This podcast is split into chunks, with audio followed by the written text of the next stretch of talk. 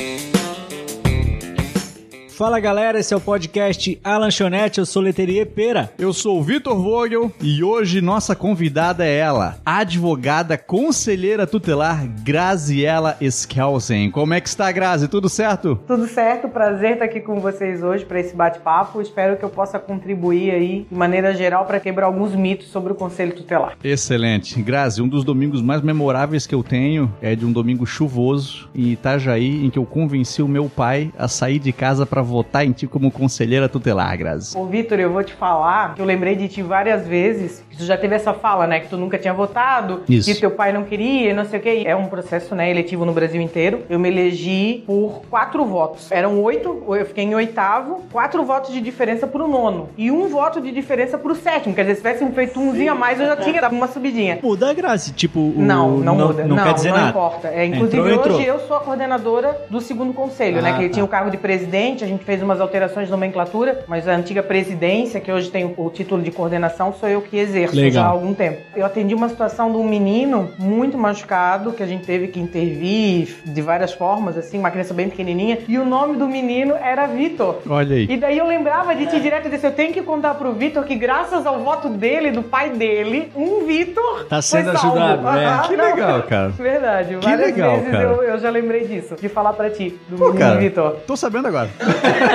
que fantástico. E pra gente ver, cara, como aquela galera acha que às vezes o seu voto não vai mudar nada.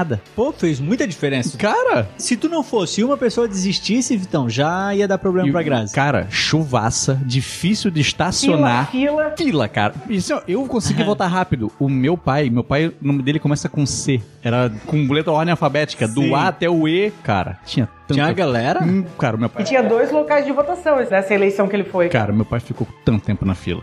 Mas ele de boa. Não, cara, que assim, ó, quando eu falei, não, pai, eu tô indo votar na minha colega, conselheira tutelar e tal, e aí ele, e eu vi que eu falei com ênfase assim, ó, não, porque realmente eu confio na Grazi, a Grazi Sim. de- desde sempre, foi amor a sempre primeira vista. E aí, cara, quando eu falei com tanta ênfase, ele, tá, essa mulher aí, vale a pena votar? Vale, pai, vamos votar, pai. Eu vi que ali eu tinha chance de conquistar E ele, o voto. vamos. Ele, tu garante, filho? Garanto, pai, garanto, vamos, fomos. Mas eu vi que ele se arrependeu quando ele disse que não tinha vaga. No caminho ele já tava meio... Ele, "Ah, quase filho, abria a porta. Parava tá, no sinal tá, e ele tá, abria a porta. Não tem vaga, né, filho? Não tem, pai, mas vamos lá. A gente estacionou longe, caminhamos na chuva. A tia Adriana também foi. Não, não, minha mãe não Ah, foi. foi só tu e teu pai. Eu não sei por que, que minha mãe não foi. Porque minha mãe é muito fácil de convencer, inclusive. mas, mas foi só eu e meu pai. Cara, no dia da votação eu lembrei, porque tu tinha entregue um. Não sei se é Santinho que se chama também pra. Eu lembro que tu entregou, só que eu voto em navegantes, aí o meu não ia interferir. Eu não fui por isso. Daí lá eu não tinha conhecido que iria participar, mas se eu votasse em navegantes eu teria ido. Aí tu seria mais dois votos. Olha Não, aí, ó. todo voto, to- voto a voto, assim, faz diferença.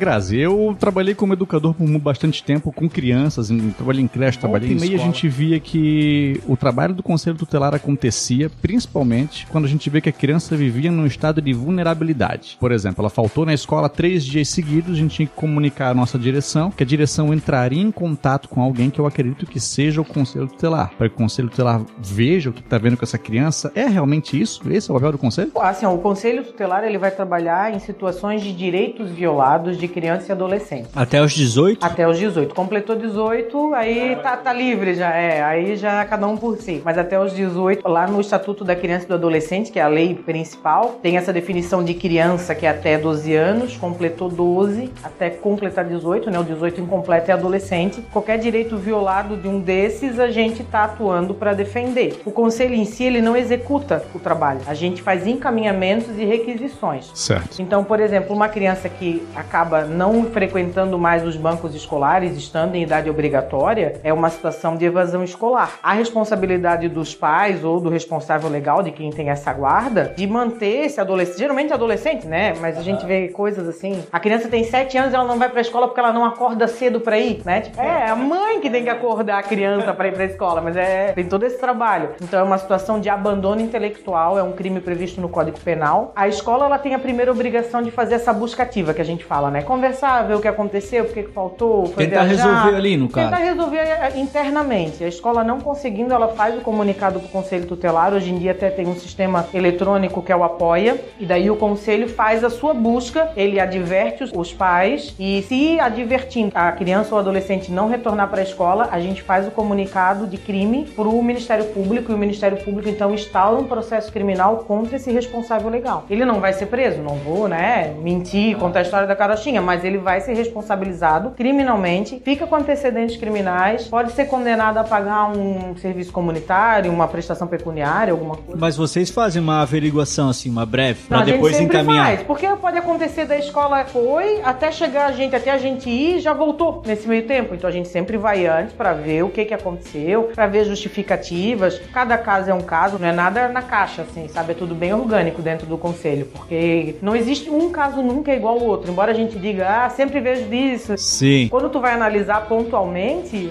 uma coisa é diferente da outra. Eu lembro de um menino que ele foi chamado pra fazer um teste de futebol num desses clubes chique, assim, já Aham. de, né, mais profissional. Sim. E daí ele precisava viajar pra fazer o teste e voltar. E daí ele faltava, a escola comunicava o conselho o abandono escolar. Mas aí, poxa, era uma questão de esporte, profissionalizante, entendeu? Os pais iam juntos Buscando um sonho, né, cara? É, Muitas aí o vezes. conselho vai chegar e vai dizer que não. Tem que ver o motivo, né, do- pelo qual estão acionando o conselho tutelar. A gente vê pontualmente. Certo. Uma vez eu ouvi uma fala que até me chocou bastante, assim, porque era o contrário do que eu acreditava. Foi uma conselheira na escola pra falar com as crianças e tal. E aí uma criança disse aqui: minha mãe não pode me bater. E a conselheira disse: não, não, não, não, não. A sua mãe pode te educar da maneira que ela achar necessário. Ela não pode fazer um crime contra a sua vida. Achei aquilo meio estranho. Se ela tá dizendo que a mãe pode dar tapa na bunda da criança, mas não pode espancar, como é que era isso aí? É porque a gente tem muito cuidado nos treinamentos que a gente recebe, a gente é sempre orientado em não tirar a autoridade dos pais. Pra não chegar e daí a criança, primeira coisa, apronta e daí chega, tu não pode me bater, vou chamar o conselho tutelar. E às Essa vezes, deve ser uma criança muito fácil de lidar. Cara, quando é criança, tudo cara. bem, mas quando é um adolescente, tu não vai mais vencer na força física, né? Então, assim, a gente tem esse cuidado de não empoderar demais no sentido de tirar a autoridade dos pais. A gente sempre tem essa fala, não, quem educa são os pais. Como tu vai educar é problema teu. A educação envolve cultura, envolve religião, envolve uma série de fatores. Aí vai chegar eu de fora e vou dizer pro teu pai, não, isso tu tá fazendo errado. Mas a lei do menino Bernardo, que é a lei da palmada, né, que ela tá em vigor no Brasil, é válida, ela existe, graças a Deus funciona, ela proíbe qualquer tipo de punição física, qualquer castigo físico. É que tinha gente também que exagerava, não, né? pois é, aí a parada. A gente pegou criança que desmaiou apanhando de mangueira. Apanhou tanto que desmaiou. Teve um caso no Rio de Janeiro agora que tá sendo investigado, né? Do vereador Jairinho, acho que é o negócio Ah, assim, ou não, Jairo. não, não vi, não vi. A criança passou o final de menino morreu, como semana. que tu não viu? Tá Passou no domingo, passa Fantástico, pois é. poxa. Eu não A possuo TV, galera. Não... A criança ficou o final de semana com o pai, quando retornou com a mãe, aí tipo não se sabe o que aconteceu naquela noite ali, na madrugada foi pro hospital e morreu. Foi isso, E né? morreu, e daí a perícia constatou que houve sangramento interno, ruptura dos órgãos por conta de agressão.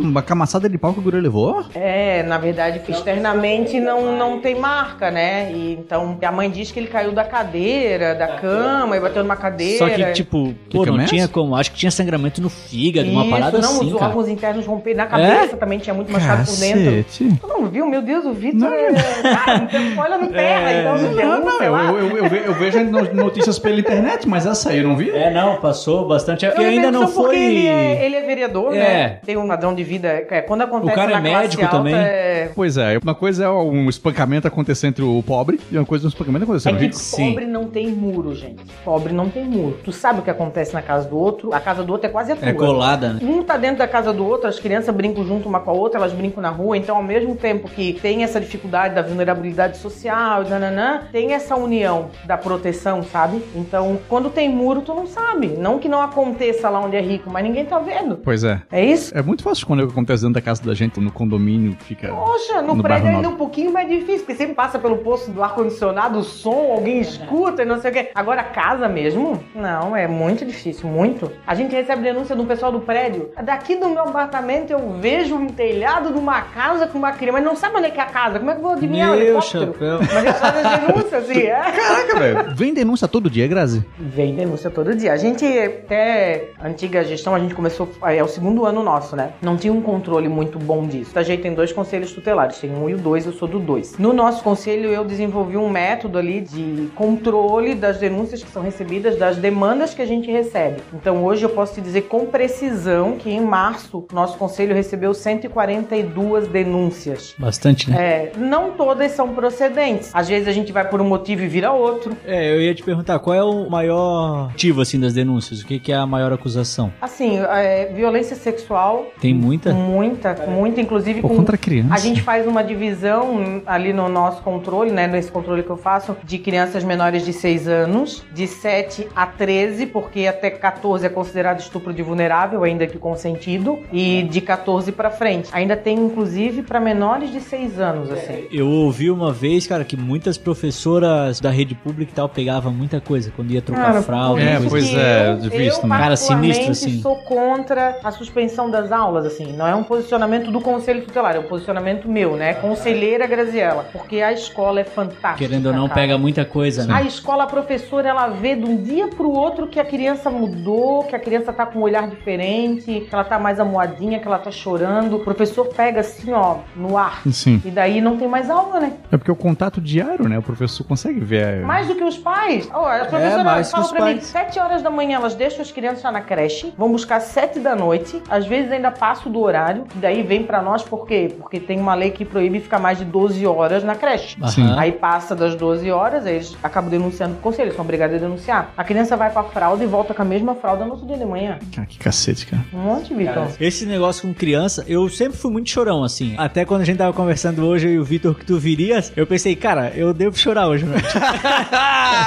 mas, mas tudo bem. Ainda depois que eu tive filho, cara, com criança, tu vê qualquer coisa, cara, eu não consigo mais, assim. Eu me emociono muito fácil. Até vendo aquelas propagandas daqueles médicos sem fronteiras, não tem? Não sei se vocês já viram. Cara, é muito triste aquele negócio, velho. Pô, pelo amor de Deus, não tem como. E aí, sabendo que tem tudo isso, cara, pô, é. É por isso Muita- que é importante muito triste, que não as tem pessoas como. Votem em alguém que trabalhe, que seja comprometido, que tu conheça, que tu possa cobrar, porque o que acontece? Os conselheiros, eles não têm chefe. Ninguém supervisiona o conselho tutelar. A gente tem um órgão fiscalizador, que é o CMDCA, que aqui em Itajaí eles chamam de CONDICA, que é o Conselho das Crianças e Adolescentes do município de Itajaí, que é feito por entidades governamentais, outras não governamentais e tal, e, eles até fiscalizam o conselho, mas assim, não tem ponto, não tem Se não quiser trabalhar, não trabalha, bem dizer. Cara, eu vou te dizer que se não quiser um trabalhar, migué. não trabalha, porque realmente não acontece de uma, uma pessoa ou outra denunciar e tal, mas nunca vi acontecer nada ali. Navegantes teve um que tô falando porque saiu no jornal. Teve um conselheiro que perdeu o cargo porque tinha uma prostíbulo. É mesmo? Eita. E Olha daí, um dos requisitos ali pra ser conselheiro é a idoneidade moral. Não tem um prostíbulo. É, basicamente isso. Você ultrapassou a linha da idoneidade moral. Olha aí, cara. E daí ele perdeu o cargo, assim, teve essa repercussão. Mas é uma coisa que quem fiscaliza é o povo. Então, assim, tu tem que votar em alguém comprometido, sabe? Porque se tu não quiser trabalhar, tu não trabalha. E cada vez que tu deixa de trabalhar, é uma criança sendo maltratada, pode ter certeza. Porque o nosso trabalho não acaba nunca. Tu comentou ali 140 chamadas só no, em março, mês de 30 dias. É que cinco Isso em, chamadas. horário, em período de em trabalho, É, né? A gente quase cinco trabalhou por dia. Cinco por 20, dia, 20 dias em março, né? Porque sabe, fora isso não entra sábado e domingo, porque sábado e domingo a gente tra- trabalha em regime de sobreaviso. Aham. Então um é meio conselheiro que plantão, assim. É um plantão. Aí então todo dia à noite, das 7 da noite às 7 da manhã, tem um conselheiro disponível e todo final de semana, do sábado até no Ô, eu acho que tu já falou, mas talvez eu não ouvi. Quem vai na casa? É- São vocês ou daí é assistente, Alguma outra pessoa assim que assistente vocês social? mandam. É. Não, assim, ó, quando a gente recebe uma denúncia, né? Depende do tipo de denúncia, a gente já tem um jeito de trabalhar. Às vezes a gente, antes de ir na casa, a gente vai num posto de saúde, porque dependendo da denúncia, não- às vezes aquela neg- não é só aquilo, né? Uma pessoa que bate num filho, eu peguei uma de uma criança que chegou a ser internada por conta do piolho e da sarna. Porque ele tava morrendo do piolho e da sarna, tiveram que internar, foi internada, fez tratamento, tudo pra poder melhorar. Um, porque tem vários assim, né? Quer dizer, essa criança que tá comida de piolho de sarna, ela não tem vacina, ela não vai pra escola, então ela não é, não é isso isoladamente. A casa é uma porquidade, não é uma casa um paraíso. Sim. Então, assim, a gente vai em outros lugares para colher mais informações. Então, a gente vai na escola, a gente vai no posto de saúde, a gente vai no CRAS, que é o órgão da assistência social, tem esse contato direto, até chegar na casa. E a gente acaba indo na casa realmente, sim. Às vezes a gente vai direto na casa, mas às vezes a gente faz o contrário, né? Dependendo da denúncia. E daí se precisar, tipo, separar as, as crianças dos pais ali, tipo, perder a guarda e tal. Aí já não é mais vocês que vão fazer essa separação. Assim, ó, é uma das nossas atribuições, mas é o, a exceção da exceção.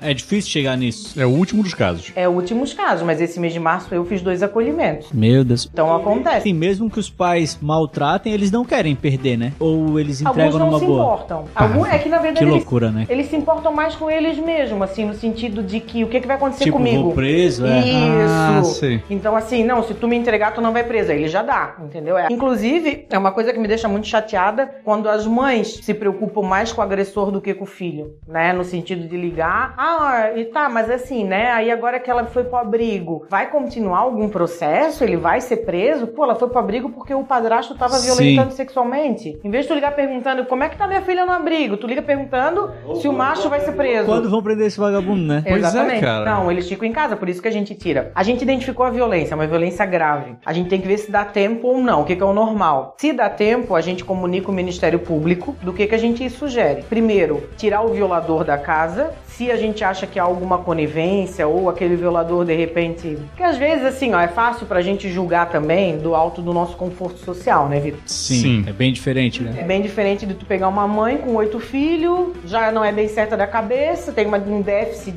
de inteligência real. Sim. Um relacionamento abusivo, o cara que sustenta, mal e porcamente, aí vai tirar o cara. Ela vai fazer o que com os outros sete filhos? Ela viveu aquilo Sim. ali a vida toda dela. E ela não tem opção. Quem é que vai acolher a mãe com sete filhos? Ela tu acha que ela tem um irmão rico que vai. Não, vem pra cá com todo mundo. Vou... Ela depende desse cara, na verdade, É. né? Em vários sentidos. Sim. Não só no financeiro, então às vezes a gente vê que é inviável afastar o violador da casa por conta do resto do núcleo familiar. Então a gente tenta colocar com alguém da família extensa que a gente fala. Seria qualquer pessoa, um pai, uma mãe, um irmão, um tio, uma avó. Se for um adolescente, até alguém que ela tenha uma afinidade, uma madrinha, uma mãe de uma amiga que ela tá sempre lá. Então a gente tem essas possibilidades. Mas é temporário. Às vezes é um temporário para todo sempre. Sim. Vai como temporário, no caso. Vai como temporário. Se não der aqui, a gente coloca no abrigo. Não teve lugar, a gente coloca no abrigo. Aí assim, tipo, não pegou essa família extensa, tu falou, né? Uhum. Não pegou ela. Mas se tiver uma outra pessoa que resolva acolher, pode? Não, né? Tem que ir pro se abrigo, for né? menor de... Uma criança, quanto menor, mais difícil. Tem que É, ser né? mais de 12 anos, assim, porque o Sim. que acontece? 12 anos ninguém adota, né? Ninguém quer. Então, assim, a gente tem que cuidar muito com essa questão da adoção ilegal. Às vezes a pessoa quer porque quer adotar, nem tá na fila, e as pessoas devolvem, né? Sim. Tu quer quando é fofinho. Quando começou a incomodar, tu vai lá no conselho e entrega. Ó, vocês me entregaram 5 anos atrás, agora eu trouxe de volta. Tá quebrado. É, exatamente, eles devolvem, né? Aí só empurra o problema pra frente. Então a gente, não localizando essa família extensa, coloca no acolhimento, acolhimento institucional. A regra geral é a gente pedir pro juiz fazer isso. O juiz decide, o juiz manda o oficial de justiça lá buscar. Agora, se eu chego numa situação que não dá tempo, eu não vou dizer, não, continua aqui com o estuprador até semana que vem, que a gente volta. A gente já tira e já leva junto, já põe no carro e já leva. Literalmente, põe no carro e leva. Pro abrigo ou pra família extensa. E a criança vai chorando, tadinha. Pô, imagina, cara, quanta coisa já Que deve ter. loucura, Meu né, cara? céu. Na verdade, assim, ó. Cara, criança é um bicho safo, cara. Às vezes eu nem penso liga. o seguinte, às vezes ela vai aliviada, talvez, pô, tô me livrando desse traste. Dependendo, É, vai assim, ó, teve né? uma criança que eu lembro que eu disse que era uma escolinha, ele ficou feliz da vida que ele ia pra escola, que era uma creche, ele ficou, meu, baita feliz. Os abrigos aqui em Itajaí, assim, ó, são maravilhosos. Tem dois, um de criança e um de adolescente, top. É que numa casa assim, eu não sei se tem amor, né, cara? Pois é, trabalhando em escola eu vi que Então, pra muita criança difícil. o único lugar seguro era a escola. Onde ela come, É. onde ninguém bate. Aonde ela tem a atenção Pois de é. alguém. Então, cara, assim, ó, não que eu trabalhei com muita criança que tinha essas dificuldades, não vi muito assim. Mas tu vê que algumas crianças na escola onde era respeitada como ser humano. Em casa ela era só.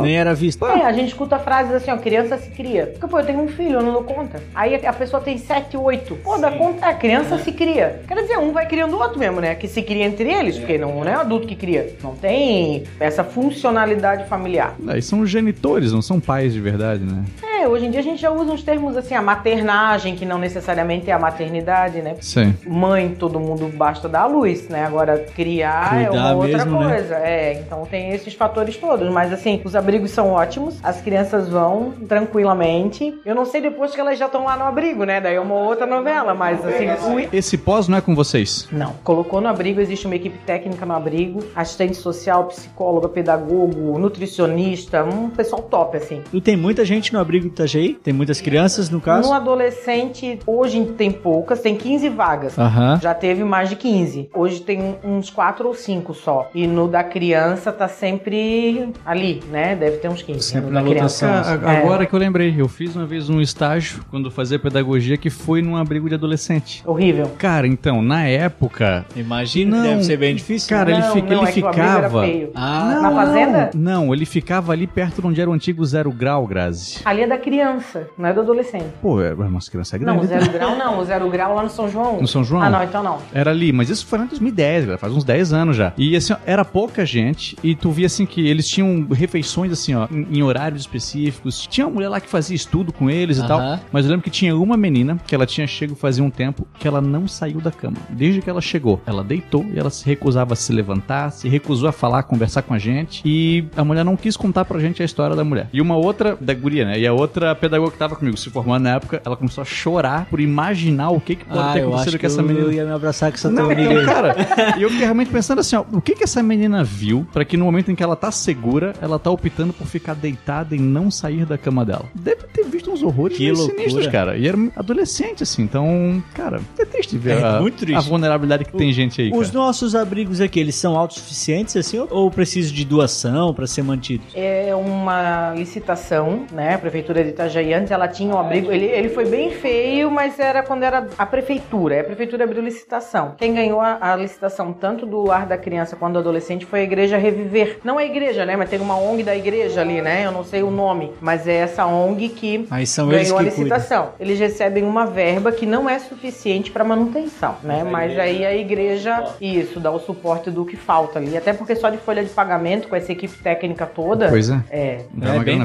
é bem- Eles tinham cozinha, tudo no lugar assim, cozinha grande, tipo, nível restaurante, assim. Mas então... o lar do adolescente aqui em Itajaí fica no Morro da Cruz, uma casa com piscina, churrasqueira, Ah, que três legal. andares, um andar das meninas, um andar dos meninos. Ah, é um negócio legal. Não, é um negócio. Tanto que a gente evita colocar no abrigo os adolescentes. não querem sair. Porque eles não querem sair. Não é um hotel? Aí às vezes tu coloca ali. Não é um hotel, porque eles têm que fazer as coisas. Sim. Eles têm horário pra chegar, eles têm horário pra sair, eles têm que fazer a comida, eles têm que lavar a louça. Quer dizer, eles não fazem a comida porque tem a cozinheira, mas eles têm Tem a função. funções. Tem, tem funções. Tem que estudar, tem que ir pra escola, tem que ir no médico, tomar o remédio, tarana, tem tudo. Só que às vezes a gente coloca ali, porque a gente não identificou uma família extensa, mas o pessoal do abrigo acha um outro estado, nananã, pra fazer. Eles não querem ir. Eles geram uma vida muito sofrida. Teve uma menina que eu coloquei, ela simulou uma agressão, depois foi apurado até que não era. Na época a gente achou que ela tinha sido agredida, ela não tinha sido. Já porque ela queria sair da casa de onde, dos pais. E aí quando a gente foi apurar melhor, ela dormia no fogão, no chão do fogão. A casa tinha um cômodo, o lugar que sobrou pra ela era na beirada da porta com o fogão. Aí ela foi pra uma casa com cama, com geladeira,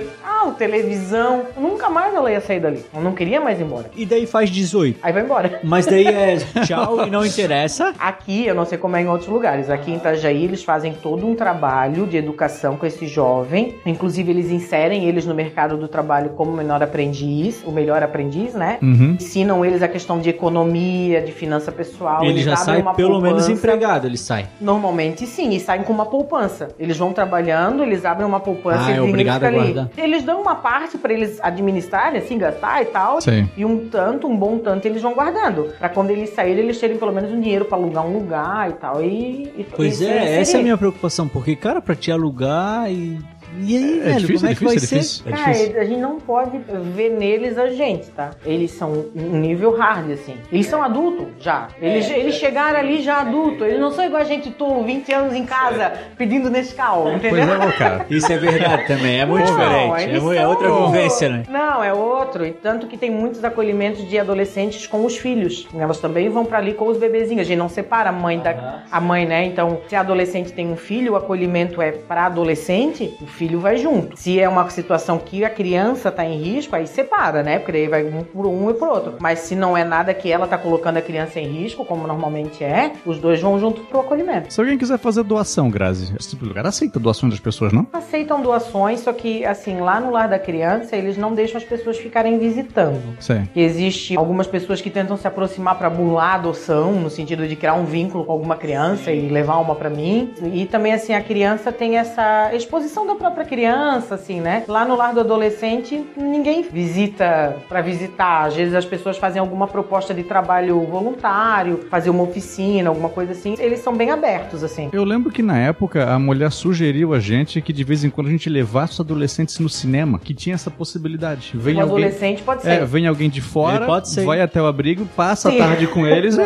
não, é- não, ele não fica preso. Ele pode sair, mas assim, ó, o abrigo, ele recebe a guarda desse adolescente. Ele recebe o termo de guarda e responsabilidade é expedido pro coordenador do abrigo. Então, ele tem todo um controle, porque ele é responsável. Então, ele vai sair, ele vai passar a noite na tua casa. Já criou-se um vínculo, tu é uma pessoa da igreja que conheceu ele lá na igreja, porque eles convidam pra ir na igreja, como tem esse vínculo, alguns acabam indo, se envolvem com a comunidade, né? Ah, eu queria passar o final de semana na casa do fulano. O coordenador autoriza por escrito que tu vá com fulano, então tu tem esse, né? Tem essa liberdade. Ele não tá na prisão. Não, não tá de jeito nenhum. Tanto que às vezes eles fogem, né? Aí eles querem voltar, não É pode. isso que eu ia perguntar. Ah, olha aí. Aí não pode mais. Não, porque daí fugiu, tá fugido. Tá fugido, aí tá na vida. Aí tem que fazer o acolhimento de novo, entendeu? Tem que pedir. Assim, não que não pode, lógico, tá na rua, até o próprio conselho vai lá, vai pegar e vai colocar de novo. Mas não é assim, fui embora, daqui duas semanas eu resolvi voltar. Não é a casa da mãe Joana, tem esse controle. Tem pessoal suficiente no conselho tutelar para atender toda essa demanda, Grazi? Olha, agora tem dois conselhos. Então são dez conselheiros. É uma divisão territorial. O nosso conselho é do São Vicente. Vai.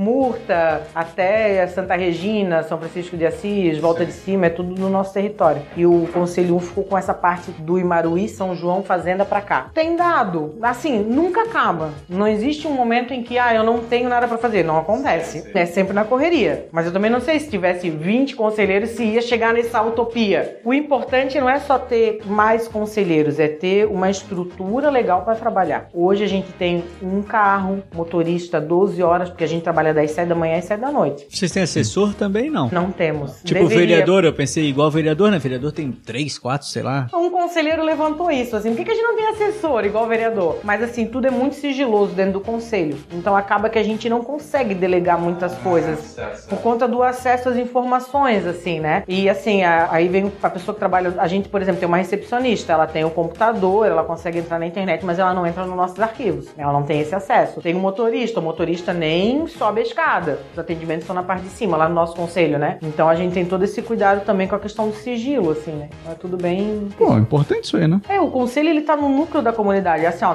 duas semanas atrás a gente foi ameaçado de morte. Duas vezes. Cada semana uma pessoa queria matar a gente. Aí nós ficamos com o portãozinho fechado, cadeado. Tinha que E chamar lá segurança portão. lá, não. Mas por Não que, que. Nem segurança mesmo. Não. por que, que alguém iria querer matar o conselho tutelar? Porque o conselho tutelar tirou a criança. É, tá louco, bicho.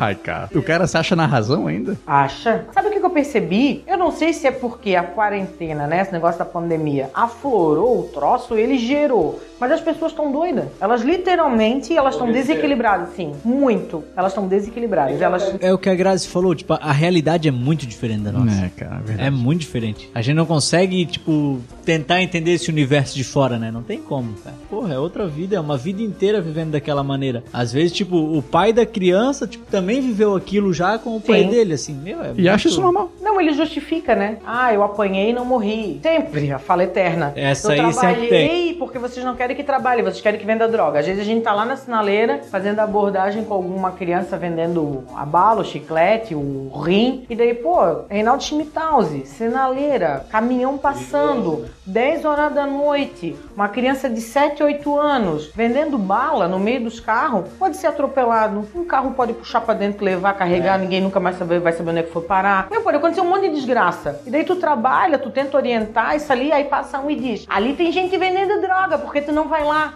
Pô, não tem nada a ver, cara. Não é, não é meu trabalho. Ai, velho. Os desaparecimentos Porra, é com vocês também? Oi? Criança desaparecida não é com Não, vocês nem, que, também. nem os que fogem, nem os desaparecidos, nem os que fugiram com o namorado. Só maus tratos mesmo. É porque, na verdade, é um crime, né? Daí tem- aí- é que assim, a gente não faz investigação, a gente não faz levantamento de prova, a gente não faz. Aquele programa lá do conselheiro tutelar, lá que passou na Record, ele deu uma floreada, assim, né? A gente até tem muito cuidado em não fugir das nossas atribuições, porque tem muito conselheiro que é morto, assassinado. É mesmo, Grazi? Sim, tem muito caso no Brasil de conselheiro assassinado. E daí, o que, que a gente vê? Quando eles fazem o que não é pra fazer. Porque a gente não é polícia. Então, assim, se tu me ligar, ai, meu marido tá aqui batendo do meu filho, não sei o quê. Eu não vou lá. Por quê? Ele vai bater em mim também? Se ele tá batendo em ti, no teu filho, por que que ele não vai bater em mim? Eu vou pegar minha caneta e ele vai virar uma faca, uma arma letal? Não vai, Não, não, uma conselheira.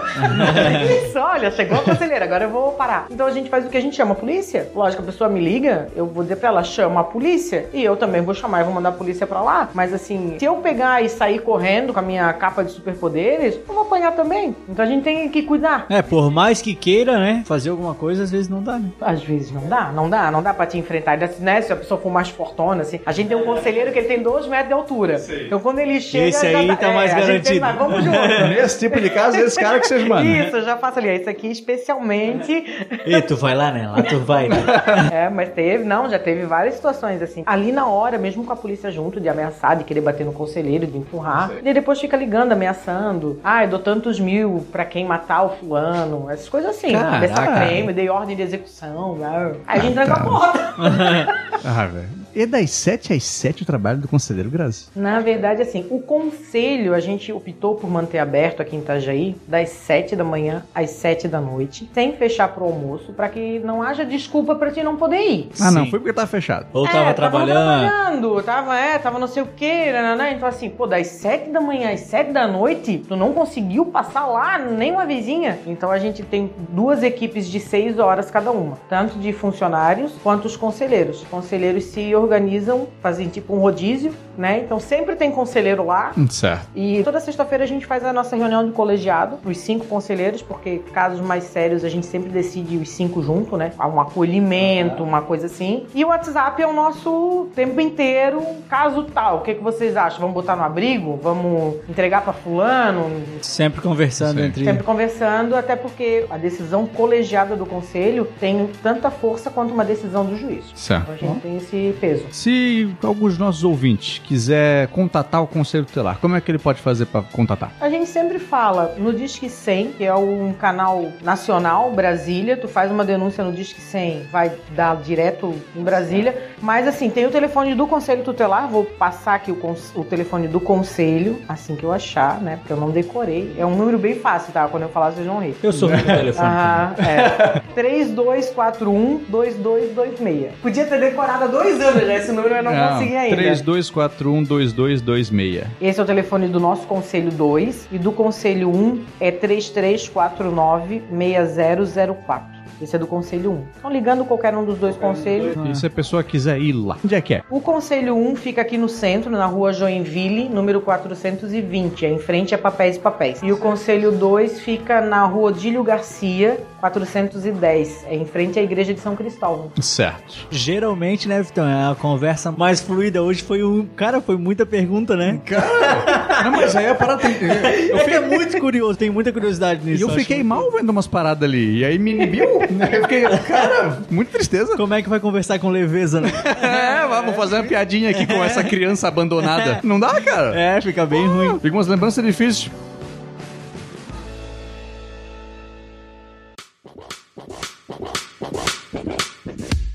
Grazi, a gente te agradece por estar aqui com a gente. Caso algum ouvinte tenha alguma dúvida, alguma questão sobre o conselho, a gente vai repassar essa dúvida pra ti. Eu tenho o meu Instagram pessoal e lá no Instagram, é- direto eu tô postando material sobre várias dúvidas que o pessoal tem. Essa semana me perguntaram sobre adoção, como é que o conselho fazia pra adotar, nananã. Então tem várias coisas assim de dúvidas do dia a dia. Eu jogo sempre a informação lá no Insta. Teu Instagram tá bem informativo, Grazi. Fala pro pessoal aqui qual que é o teu Instagram, teu arroba. É Graziela Skelsen. Eskelsen, Eskelsen, galera. E-S-K-E-L-S-E-N. Eskelsen. Calma, calma que eu tô aqui e eu não consegui. Fala de novo, vai. Graziella, com Z, Com um Z e um L só. um L só. Eskelsen. Eskelsen. Achei, achei, achei. Não tem erro, não tem erro. Até ali no Instagram, a gente é conselheiro 24 horas por dia. Precisou de alguma coisa, manda chamar no direct, todas as denúncias anônimas. Quando vai ser a próxima eleição, Grazi? Próxima eleição daqui a dois anos é amplamente divulgado, ela é nacional, ela acontece no Brasil inteiro simultaneamente. Então, mesmo quem tem para votar tem que ser eleitor daquela cidade. Então, às vezes tu não tá na tua cidade, mas vai lá votar, porque, né, navegante Faz a pode diferença, ser, né? faz a diferença. Vota, alguém pede indicação. Que decisão Não, bem bem, tomada eu tomei aquele domingo. Fico mais tranquilo, graças sabendo aí que podemos contar contigo aí nesse trabalho. É isso aí, Leteria? É isso aí, cara. Podemos finalizar. Galera, para mais conhecimentos gerais sobre os serviços importantes para a nossa sociedade, sigam arroba podcast A Lanchonete Oficial. Eu sou arroba Vitor Vogel. Eu sou o arroba Leterier. Valeu.